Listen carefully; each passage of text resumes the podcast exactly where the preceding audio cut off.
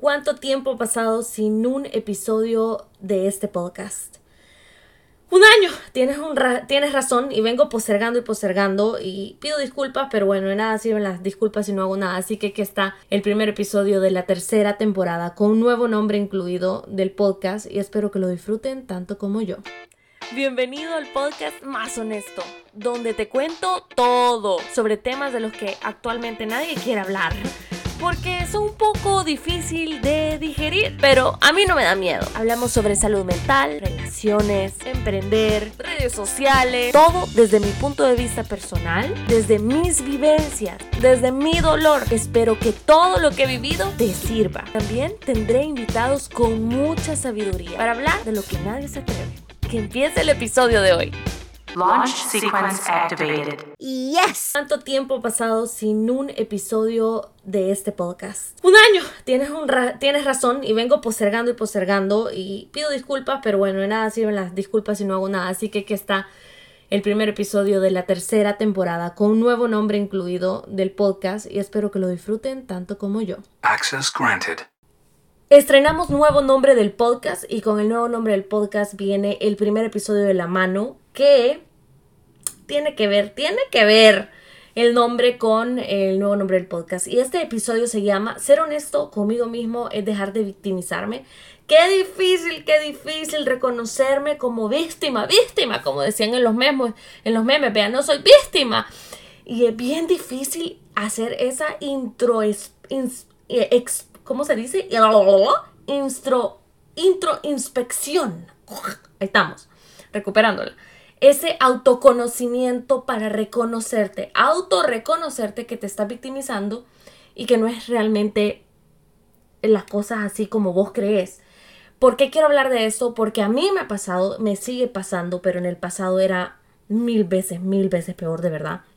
En las cuales yo me veía a mí misma y me llamaba, me llamaba a mí misma como María sin suerte. La María Elisa sin suerte porque todo a mí siempre me salía mal. Y recuerdo que Ale Costa, una amiga que quiero muchísimo, que ustedes la conocen, pues está en la tele, bella, bellísima, se acaba de casar, le mandamos un beso. Em, me decía, es que en serio, ese es tu apodo, porque es que todo lo que no le pasa a una persona normal a vos te pasa. Y yo me la empecé a creer, em, precisamente tiene poder esa palabra, me la empecé a creer, creencia, a metérmela en la psiquis tanto que la historia que yo me estaba contando todos los días es que yo de verdad no tenía suerte y a mí todas las cosas peores que podían pasar en el mundo me pasaban. Si caía un meteorita, meteorito en el mundo y anunciaban que iba a caer un meteorito en el mundo, yo te podía jurar que me iba a caer a mí, en mi cabeza, me iba a destruir, me iba a morir, todo se iba a acabar. Y te aseguro que si eso hubiera pasado, si hubiera caído un meteorito, seguramente me hubiera caído en la cabeza. ¿Por qué? Porque yo me estaba contando esa historia todos los días de mi vida y precisamente eso también es eso para mí es la base de la victimización. El creer que mis problemas son más grandes que el resto de todas las demás personas, de los problemas de las demás personas. El sentirlos hasta más de lo que realmente son, a veces, no siempre, em, porque todos tenemos derecho a sentir diferente. El dolor es diferente para cada, cada persona, pero el justificar lo que estoy viviendo porque mi mamá, mi abuela, mi tío, mi novio, mi exnovio, etcétera, hizo esto, hizo lo otro y por eso yo me siento así y por eso yo vivo así y por eso tomé esa decisión y por eso hice esto. Pero en esa frase nunca dije, no, es que yo tomé esta decisión, sí pasó eso, sí me hicieron esto, sí me hicieron sentir de esta manera, pero yo tomé la decisión y la responsabilidad es mía. Y a esto vengo y los llevo aquí para hablar de cuáles son las características de una persona que se victimiza entonces o cómo sé que yo me estoy victimizando, Marilisa, cómo yo siento, cómo yo lo sé, porque here's the thing, esta es la otra cosa. Es bien difícil, como ya decíamos, autorreconocerse como víctima. Bien difícil, bichos. Bien difícil. Eh, para lograrlo, una de las cosas que las víctimas odian, y me incluyo, antes antes, bueno, no, nunca odié la terapia, la verdad es que nunca odié terapia psicológica, quizás cuando estaba pequeña. Luego em, me di cuenta que era la solución a muchos problemas míos, pero el víctima, el que se hace víctima de su propia vida, y ya no vamos a ir a las características, eh, no quiere buscar ayuda. Por tanto, cuando yo digo la palabra terapia, no, eso es para los locos, eso es para los enfermos, eso es para no sé qué. Y entonces nunca va a dar cuenta, ¿verdad? Nunca, lleva. Entonces, eh, para poder tener introspección, para poder autocalificarte, para poder autoevaluarte, necesitas, necesitas la terapia. Todos lo necesitan. Porque hay muchas veces que vos no vas a ver. Muchas veces, todas las veces, el 90% no vas a ver que te estás victimizando. Entonces, ¿cuáles son las características para saber si me estoy victimizando? Para saber si alguien en mi vida es víctima. Em, porque además son manipuladores. Algunos me darán por este comentario, pero además, algunas personas que se hacen las víctimas son manipuladores, expertos, expertos. Podría ser tu pareja en ese momento, tu mamá, no porque es tu mamá o tu papá quiere decir que no hagan cosas malas. Tenemos tan idealizados a los padres, los padres también se equivocan, no porque sean tu papá son perfectos. Ojo al dato. Podría ser compañero de trabajo, un amigo, etc. Amigos. Entonces, ¿cómo, ¿cómo caracterizamos a una persona que se victimiza o a mí mismo? que yo les daría el tip de verse a ustedes primero y de sanar esa parte lo más que se pueda. Pues primero nos pasamos lamentando de todos, de todas las cosas, de todas las personas, las personas que somos víctimas, nos pasamos lamentando de todo. Ejemplo, no es que yo tenga una gran mala suerte, yo no sé por qué me va tan mal. Es que todo, todo, todo me sale mal. No es que eh, si en el concurso de los de los de mala suerte yo, yo iba adelante y yo gané. No es que a mí eh, nadie me quiere, eh, yo no le gusto a nadie. Es que soy bien gorda estoy bien gordo. Miren, a mí me da risa eso porque yo también lo he dicho un montón de veces. O sea, ustedes saben que todos los temas que yo hablo en el podcast tienen que ver mucho con todas las cosas que yo ya he pasado y no he dicho que he superado 100% porque esto es un camino largo, la vida es un camino largo, el dejar de, eh, el quitarte las creencias limitantes, que van ligadas, van ligadas muy fuerte a la victimización.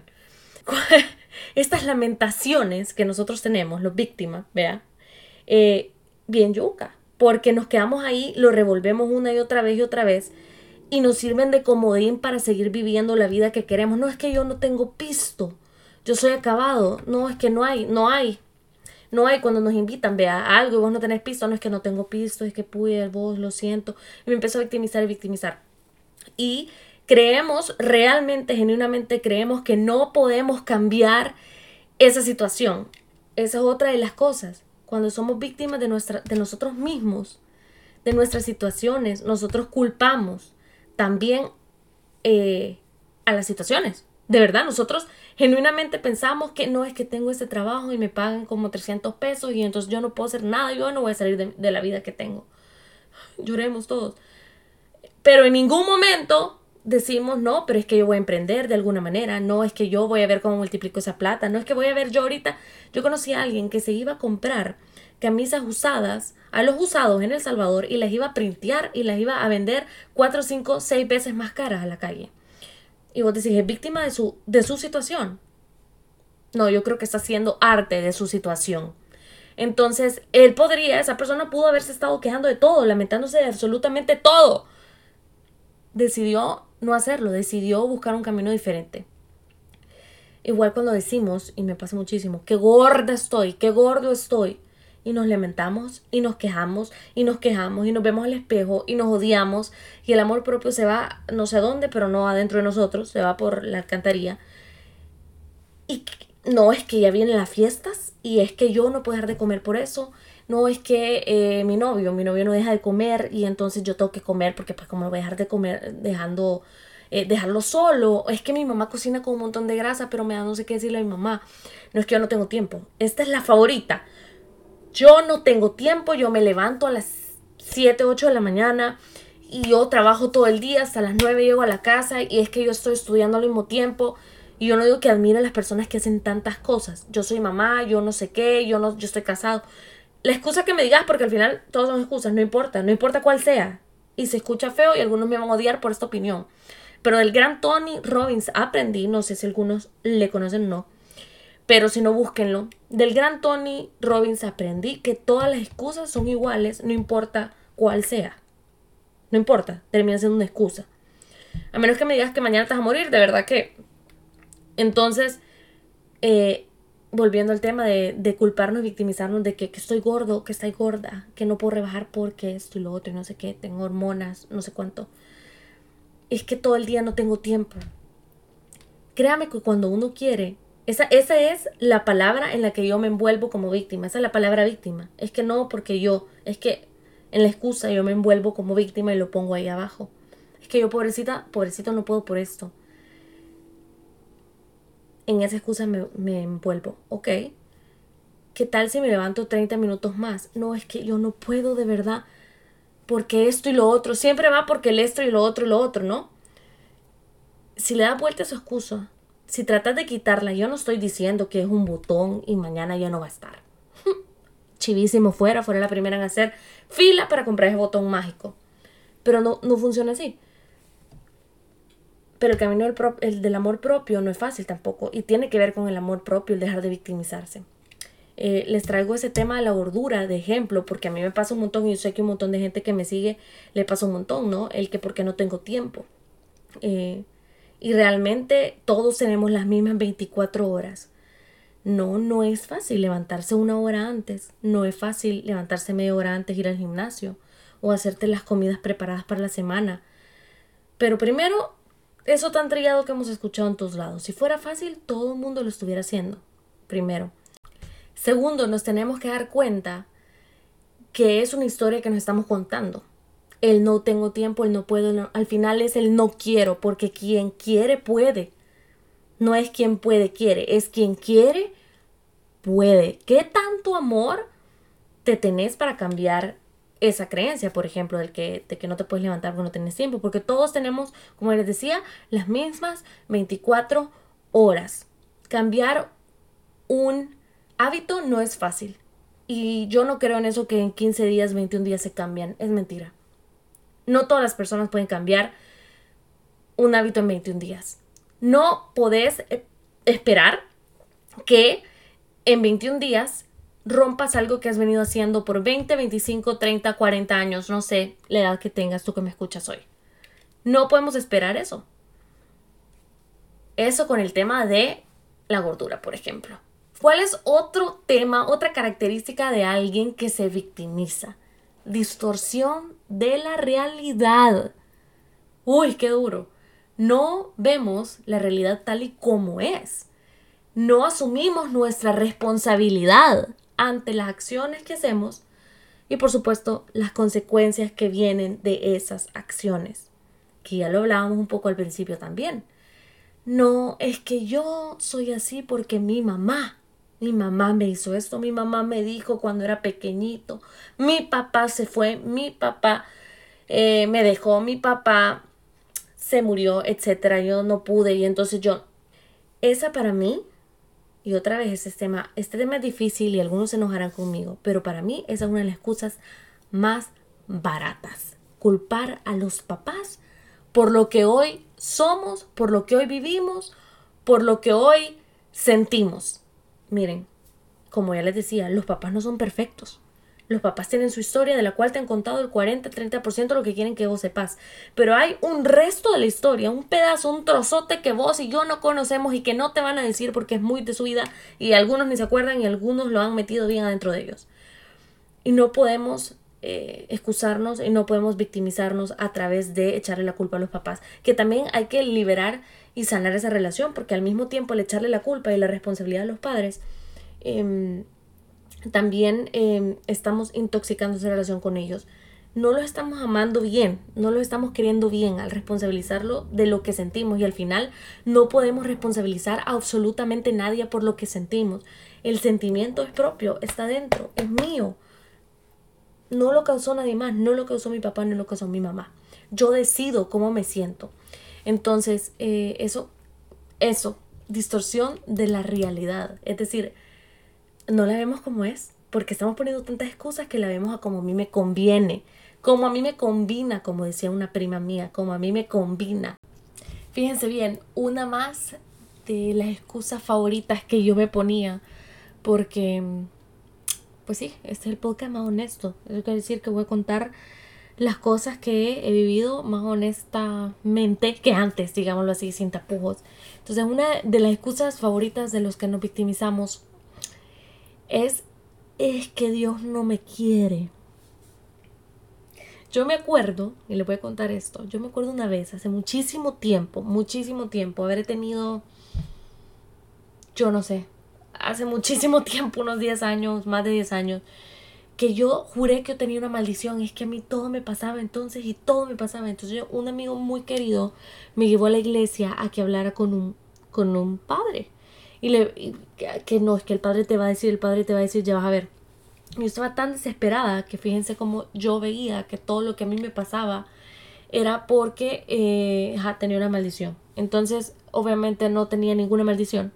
Y ahora me doy cuenta con claridad que era la historia que yo me estaba contando que hacía que todo me saliera mal. Todo me salía mal.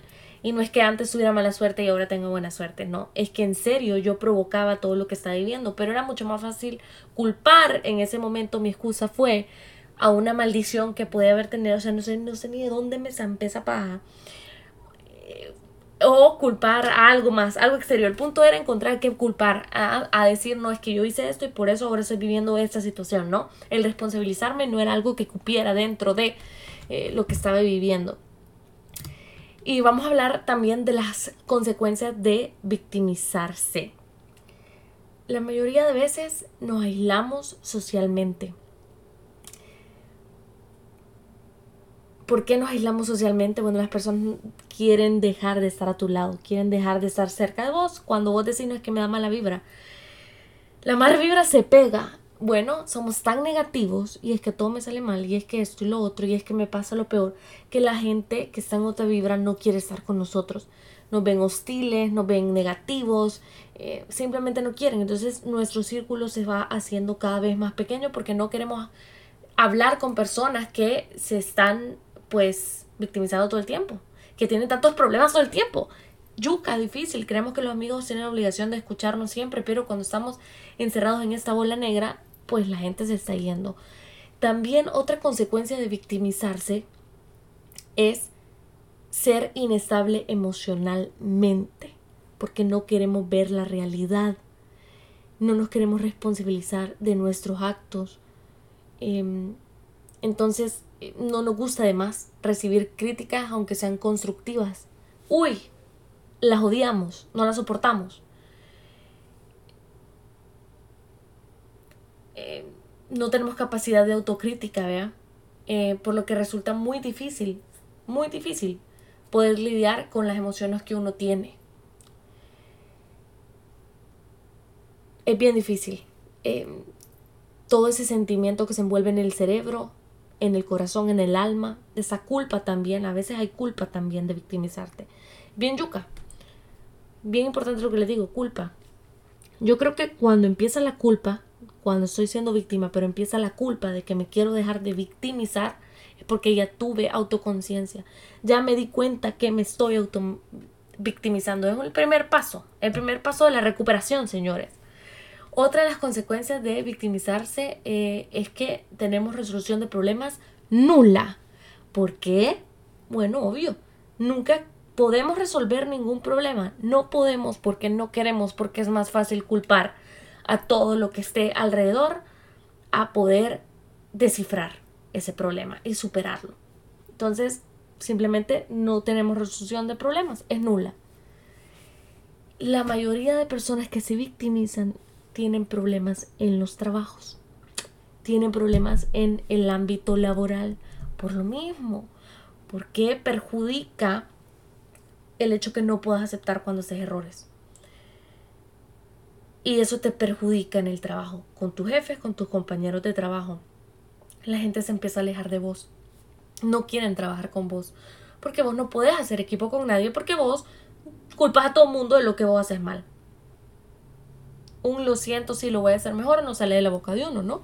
Siempre es que el otro vino más tarde, es que el otro no me contestó, es que el otro no vio, es que el otro el correo. Otra de las consecuencias de victimizarse es el abuso emocional. no, cuando estamos en etapa de víctima, no respetamos los límites emocionales de las demás personas. ¿Por qué? Invadimos con nuestros problemas. Somos bien egoístas cuando estamos en etapa de víctima. Hablamos y hablamos y hablamos. No nos caemos un segundo a escuchar lo que está pasando en la otra persona. Descargamos toda nuestra, toda, toda nuestra negatividad en las personas. Yo lo siento mucho y públicamente le pido perdón a mi mamá de todas las veces que me quejé de mis problemas laborales, de mis problemas emocionales, del amor maritales con ella y le descargaba toda mi mierda. Le descargaba toda mi mierda a ella. Le pido disculpas a mis amigos porque les descargaba toda mi mierda también a ellos. Em, de verdad, muchas gracias a mis amigos que estuvieron en los peores momentos de mi vida donde no solo era víctima, estaba deprimida y le echaba culpa a los exes, al trabajo, a lo que quieran, menos menos aceptar eh, qué problemas tenía yo. Así que muchas gracias a todos esos amigos que me escucharon y mamá. Porque estaban el mierderío y se lo tragaron. Pero yo nunca preguntaba cómo ellos estaban. Porque yo estaba envuelta en mi teatro, envuelta en mi teatro de víctima. Entonces hacemos abuso emocional a esas personas que queremos sin darnos cuenta. Exigimos a los demás respuestas. Exigimos y queremos escuchar que ellos también encuentren excusas a lo que nos está pasando. Y no nos gusta cuando nos vienen a decir que es nuestra culpa. ¿Qué puedo hacer entonces si estoy siendo honesto conmigo mismo ahora en el podcast y estoy escuchando y estoy relacionando un poco estas características de las que Marilis está hablando? Puedo hacer algo, hay un tratamiento mágico, hay terapia. Niña, la buena noticia, bebé, chulada que me estás escuchando, es que si vos ya te diste cuenta que si estás haciendo un poco de estas cositas y te estás victimizando un poco, ya diste el primer paso. Felicidades, te doy un aplauso. Y es que eh, sí podemos, sí podemos ser autoconscientes, ya lo decíamos al principio, sí podemos ser, eh, sí, no, sí podemos irnos adentro y buscar que, cuáles son los problemas de la auto, autoestima y por qué estamos victimizando. Sí podemos, pero tenemos que ser bien valientes porque implica terapia, implica hablar con un psicólogo una psicóloga. Algunos van al psiquiatra porque necesitan pastillas, porque es otra cosa. Y está bien también. O sea, de verdad debemos de quitarnos ese miedo es que, es que los psicólogos y los psiquiatras son para los locos, entonces todo el mundo está loco, porque todo el mundo, incluso ellos, necesitan con quién descargar los sentimientos, las heridas, etc. Em, sí podemos trabajar y enfocarnos en esos problemas y en esas excusas que eh, estamos poniendo, porque esas excusas son el disfraz de la victimización, como ya decíamos. Yo creo que también otra cosa es empezar el trabajo del amor propio, porque yo he comprobado que cuando uno le echa culpa a todas las demás personas y a las situaciones y al entorno de lo que te estás viviendo, es porque vos no te querés lo suficiente para ser valiente, no te querés lo suficiente para ser fuerte y enfrentar y decir no, sí, no, si es que la cagué. No, es que sí, yo estoy diciendo que no puedo, pero es que realmente me puedo levantar 30 minutos más temprano, pero estoy siendo huevón, estoy siendo huevona y no lo hago porque no quiero. Es bien importante trabajar el amor propio para trabajar las creencias, las creencias negativas que van amarradas a ese poco amor que nos tenemos. La historia que me estoy contando, como les decía, como ya les dije muchas veces en este podcast, ¿qué me estoy diciendo a mí mismo? Ahí podemos empezar a darnos cuenta.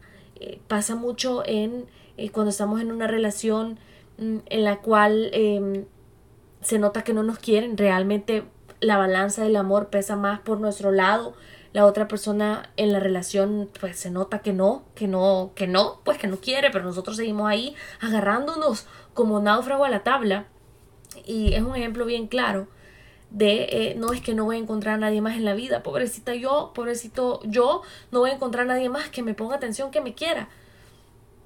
¿Por qué te estás victimizando diciendo que no vas a encontrar a nadie más? ¿Y por qué te tenés tan poco amor propio? Se fijan, un ejemplo claro de esas creencias, y al final es una creencia, es un ejemplo claro de una creencia limitante, una creencia irracional, porque sí puede haber una persona para vos, y sí hay, que tienes que trabajar en ti mismo, 100% de acuerdo.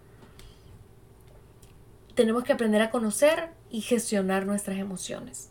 Y para eso hay que ser valiente, y para eso hay que amarse, y para eso hay que tener conciencia de ir al psicólogo y hablar de todos nuestros problemas. Mientras no te hagas consciente del problema que estás viviendo y pongas excusas, no vas a dejar de victimizarte y por tanto no vas a dejar de ser, no vas a poder ser honesto contigo mismo, que es al final el tema de este primer episodio del podcast. A mí, María Elisa, el ser honesta conmigo misma me ha costado muchísimas lágrimas, me ha dolido muchísimo, he tenido que raspar aquello que ya estaba sellado y sacarle sangre otra vez, como esos raspones cuando te quitas el, el cascarón y te sale sangre, justamente así. He escarbado tanto a llegar heridas de la niñez que no me acordaba que tenía, que están ligadas con todas esas excusas que me pongo ahora. Y yo sé que tú que estás ahí afuera tienes algunas, una que otra, porque nadie se salva de este tipo de cosas, nadie, nadie es perfecto. Y está bien porque la vida es así, la vida es un camino largo que no terminamos de aprender absolutamente nunca. Pero es más corto ese camino, por lo menos, cuando aprendemos de otros que ya han pasado por ahí. Entonces, sé que es difícil identificar cuando me estoy haciendo la víctima, pero espero que este podcast te haya servido para poderte darte cuenta si estás siendo suficientemente honesto contigo el día de hoy. No puedes, de verdad no tienes tiempo para hacer ejercicio o te estás poniendo una excusa. No puedes dejar a esa persona con la que estás que sabes que te hace daño, que no te da tu lugar, que no te ama, que no te quiere no puedes de verdad dejarla o es que te estás haciendo víctima pensando que no hay nadie más en este mundo, que sos fea, que sos gorda, que sos malo, que sos pobre, etc. No te alcanza el dinero nunca y siempre vas a ser pobre o realmente eh, tengo un mal trabajo por donde vivo porque no estudié, por lo que querás, la excusa que sea, o realmente no le pongo atención a otro tipo de emprendimientos que yo podría hacer. No estudio, no tomo un poco de tiempo es bien fácil decir que todo el mundo tiene suerte, toda la gente que tiene éxito tiene suerte. Bien fácil decir eso. Difícil es meterte en esa piel y darte cuenta de todo lo que han hecho, el proceso que llevan, que no es fácil, es doloroso y eh, lleva muchas lágrimas y mucho sudor. Así que esta noche, esta tarde, este día, ¿cuál es la historia que te estás contando? ¿Estás siendo honesto contigo o te estás victimizando?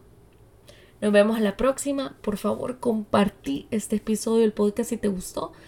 Y prometo que va a haber uno todas las semanas. Gracias por el apoyo. Esto es el podcast más honesto, el podcast de María Elisa. Mission complete.